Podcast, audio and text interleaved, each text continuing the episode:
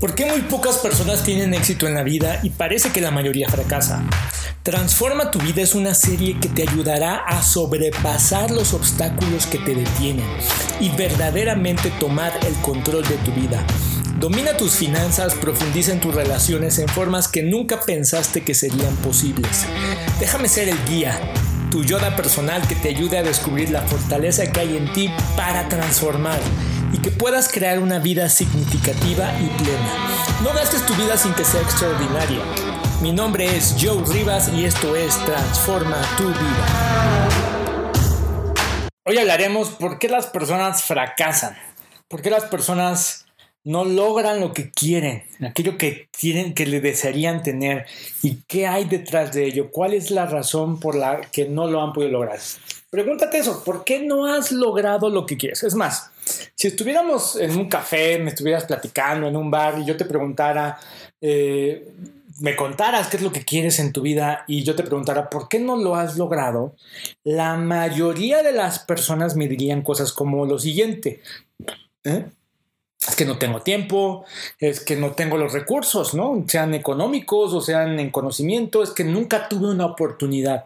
Y es más, la gente me cuenta cómo su vecino sí tuvo la oportunidad, cómo su hermano sí le dieron la oportunidad, cómo a una persona que no tiene la capacidad, pero le dieron la oportunidad, la gente va a decir es que no tuve un buen equipo, o muchos van a decir es que no tuve un buen jefe, otros dirán no tuve contactos, otros dirán pues es que no fue el momento adecuado para explicar el fracaso o para explicar por qué no has podido lograr lo que quieres, casi siempre decimos una cosa de estas, ¿no? Sea en el nivel que sea.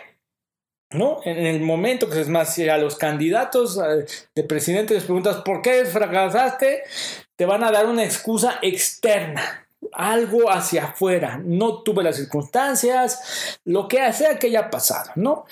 Y, y aún cuando sea para alguien en común o para la persona más famosa, ¿qué tienen en común las cosas de fracaso y las cosas de éxito? Te voy a dar otra pista de éxito. La gente que ha tenido éxito nunca, nunca culpa a los factores externos, aun cuando los haya. No estoy diciendo, no estoy diciendo que no sean lógicas, que no sean justas tus explicaciones de por qué fracasaste, ¿no? Sobre todo cuando me cuentan de que, pues es que, mira, me iban a dar eh, el ascenso, pero fue injusto que llegó un nuevo candidato que era el hijo del dueño y entonces le dieron el puesto a él y no a mí. Es injusto, es un factor externo, claro que lo es, es razonable, sí, pero eso no determinó o determina el por qué no has tenido éxito. Eso determinó el momento en que te detuviste. La gente cree que necesita recursos para poder tener éxito.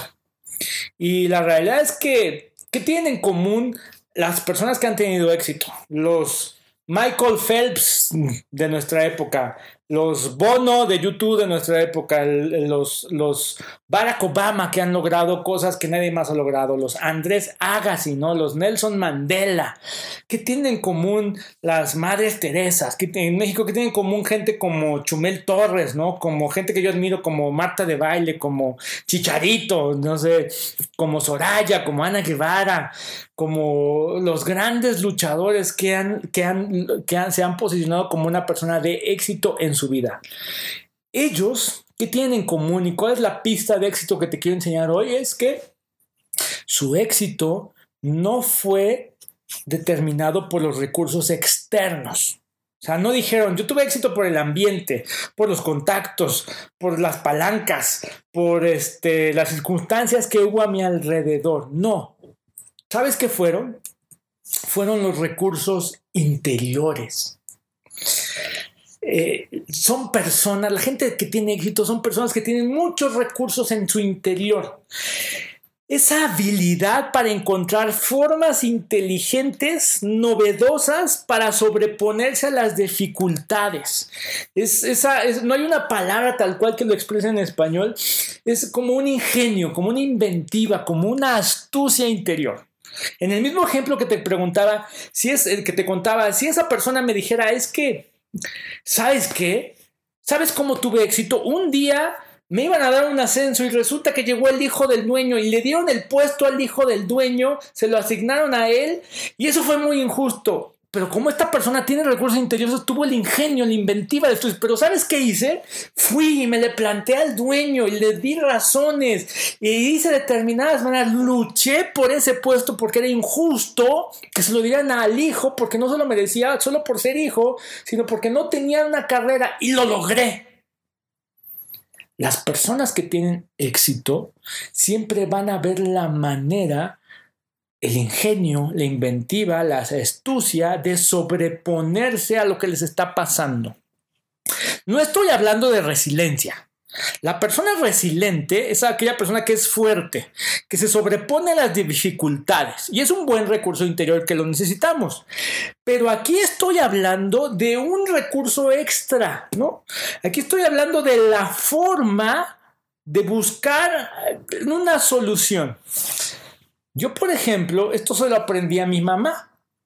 Mi mamá, cuando yo era chico, pues mi mamá supo, tuvo en, mi mamá es una persona que vino de provincia.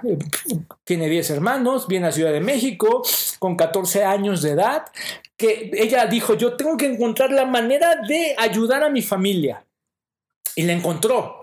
Y después se casó y tuvo hijos. Y ella se dijo, yo tengo que encontrar la manera de darle la mejor educación a mis hijos. ¿Y sabes qué? Sin recursos económicos, porque yo no vengo de una familia adinerada, yo no tengo, yo no tuve abuelo rico, yo no tuve, nosotros nunca tuvimos alguien que nos diera una oportunidad, alguien que, este, al contrario, nuestra historia es historias de, de dificultades, de robos, de fraudes, de situaciones difíciles, de pérdida de empleo, como la de cualquier otra persona. Y mi madre siempre encontró la manera la inventiva, el ingenio, la astucia, son recursos interiores que logró y que logró a cuatro de sus hijos darnos la mejor educación privada en nuestro país sin tener el dinero para poder hacerlo. A eso me refiero, ¿no?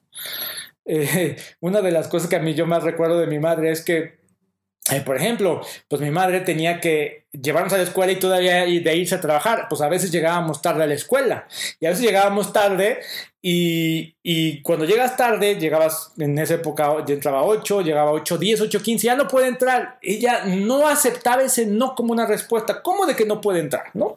Tenía el ingenio, la inventiva, la astucia de tenía que hablar con el portero, para que hablara con el maestro, para que trajeran al prefecto, para que lo llevaran con el director y, el doctor, y mi mamá lo lograba es porque esa persona tiene recursos interiores. Tú necesitas esos recursos interiores porque date cuenta, cuando tú culpas a los factores externos de que por eso tú has tenido fracaso, no, el fracaso fue aceptar que ese factor externo tú decidiste claudicar porque algo dentro de ti ya no te permitió seguir, ya no te permitió avanzar, ya no tuviste ese esfuerzo de seguir, algo pasó en tu interior que desististe, ¿no? Y tendremos que ser como esos guerreros, como esa gente que no acepta un no por respuesta. No tienes el dinero, hay gente que tiene la inventiva y busca la manera de conseguir ese dinero de buscar los inversionistas, de salir adelante.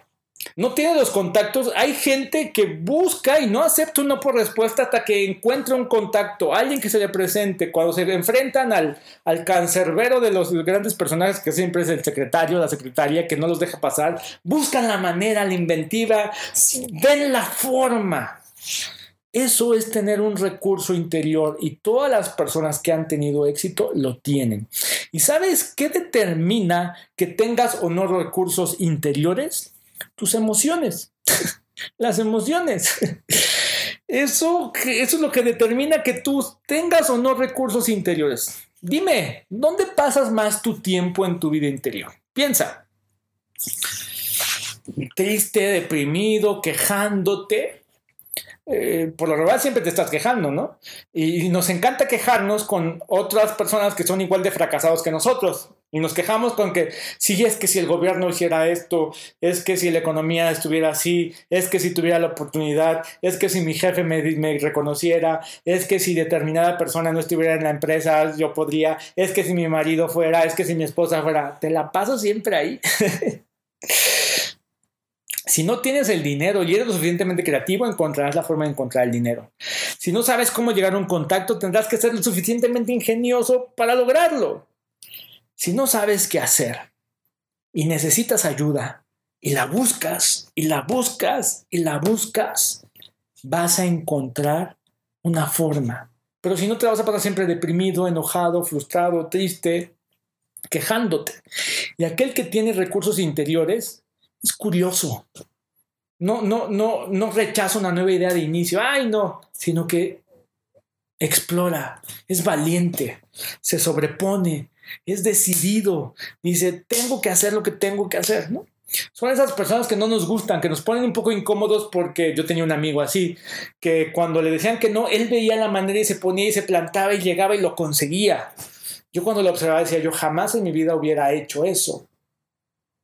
Y después dije, claro, jamás en mi vida hubiera hecho eso, por eso nunca lo he tenido.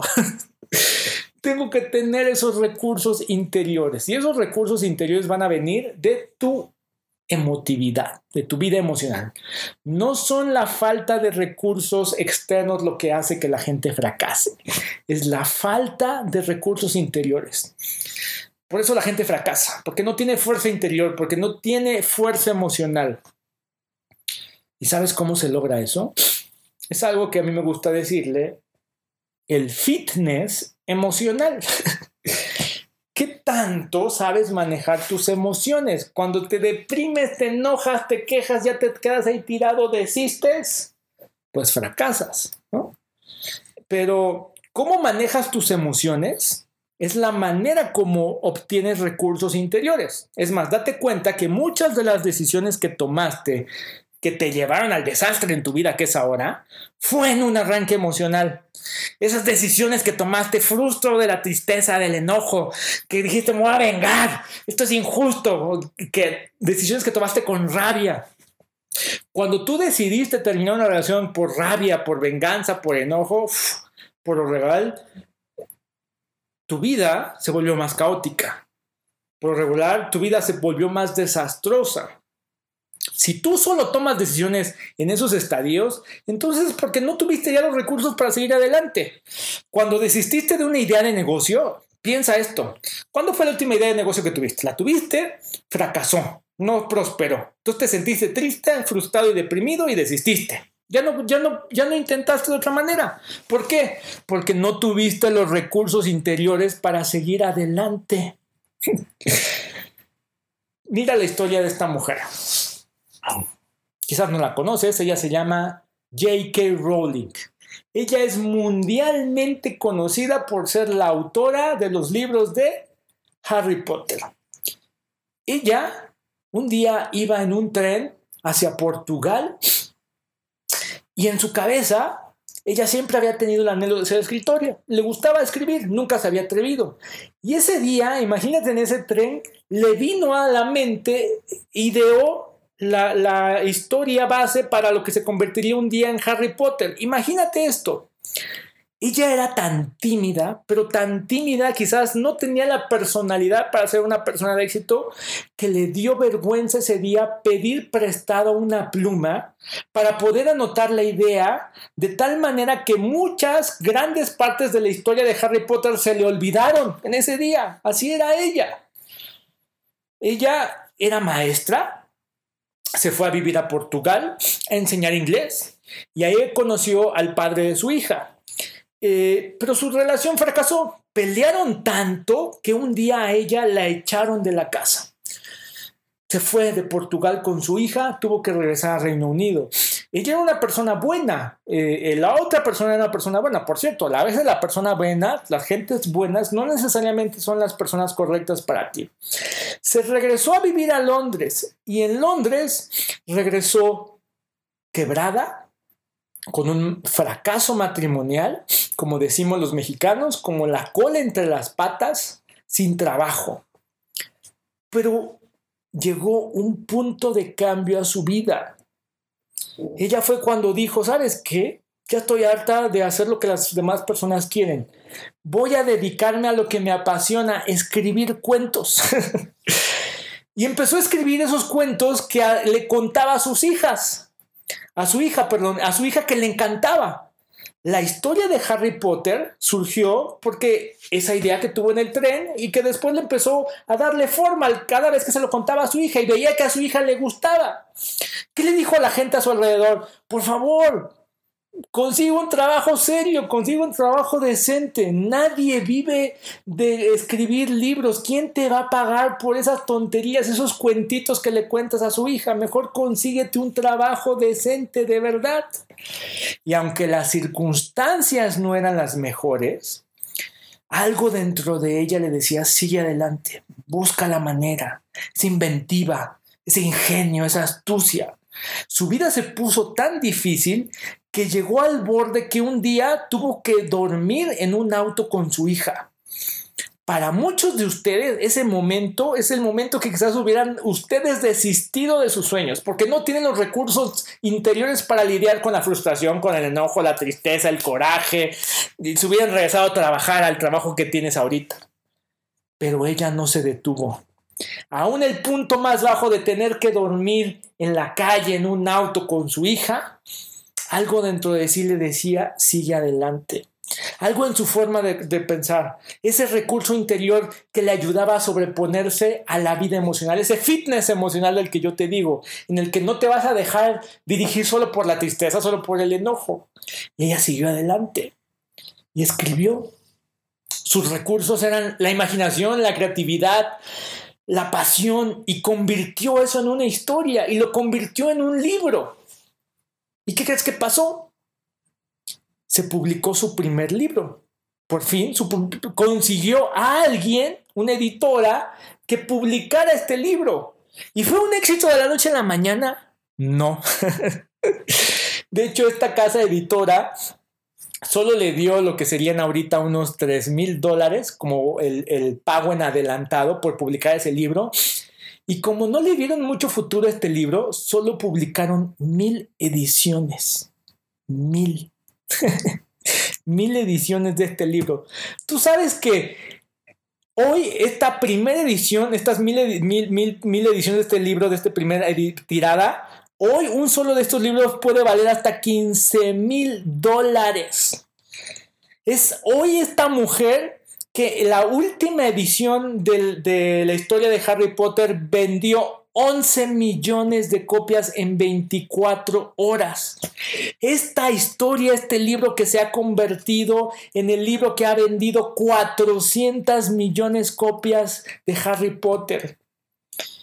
Este libro poco a poco se convirtió en un éxito pero porque J.K. Rowling decidió no darse por vencida. Tenía el recurso interior para seguir adelante, la inventiva.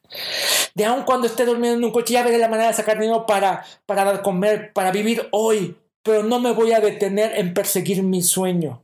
Lo consiguió. De hecho, hoy no sé si tú sepas, pero J.K. Rowling es billonaria, es de las mujeres más ricas en Reino Unido Tan, es tan exitosa que le dieron inclusive un doctorado honoris causa, ¿no?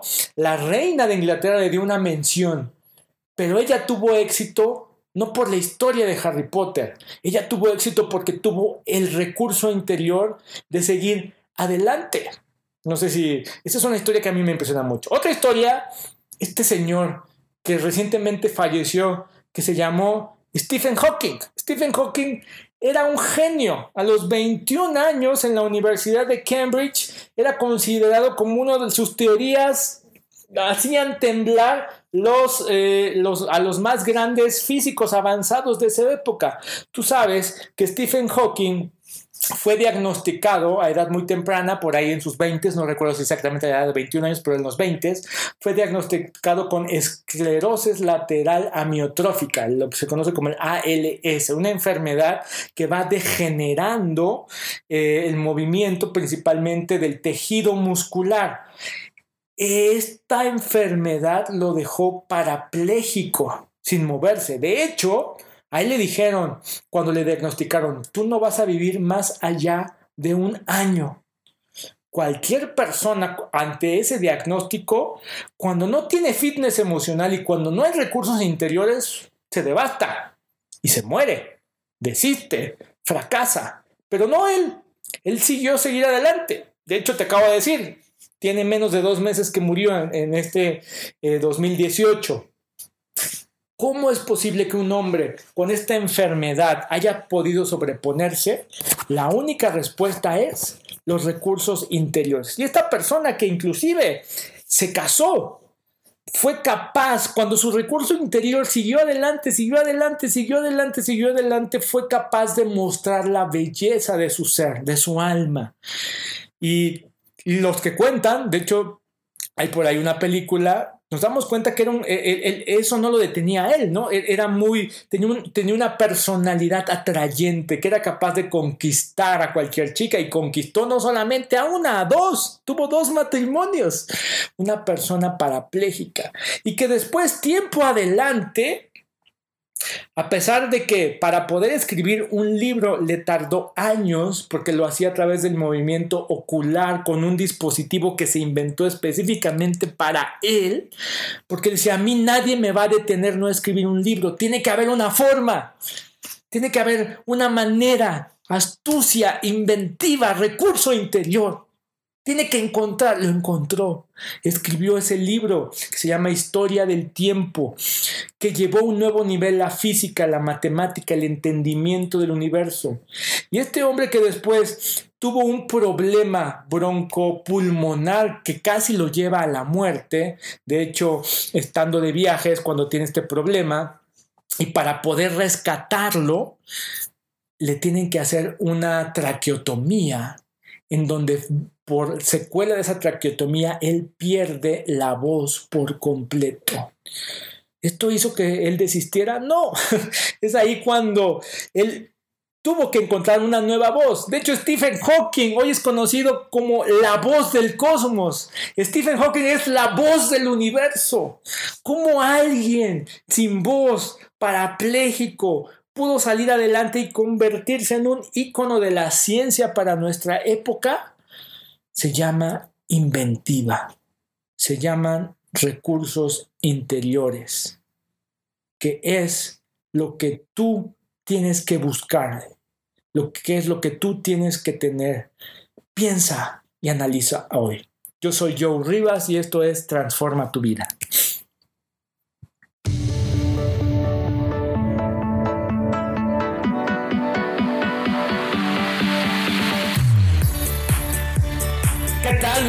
Gracias por haber escuchado este episodio del podcast de Joe Rivas Transforma tu vida. Significaría la vida para mí que pudieras compartirlo en tu Facebook, en tu Twitter, en tu Instagram, que puedas compartir que te ayudó, que te, qué aprendizaje te dejó este episodio. Te agradezco mucho por prestarme tu tiempo, por prestarme tu oreja, por ser parte de tu vida, en dejarme ayudar a lograr lo que tú quieres. Puedes seguirme en mis demás redes sociales, puedes seguirme en Instagram, Facebook o Twitter con arroba Oscar Joe Rivas. Y de verdad significaría la vida para mí que pudieses compartirlo con otra persona, en pasar hacia adelante el favor de cómo esto te ha ayudado, porque hay muchas personas que necesitan escuchar esto. Nos vemos en el siguiente episodio y no dejes de enfocarte, transforma tu vida.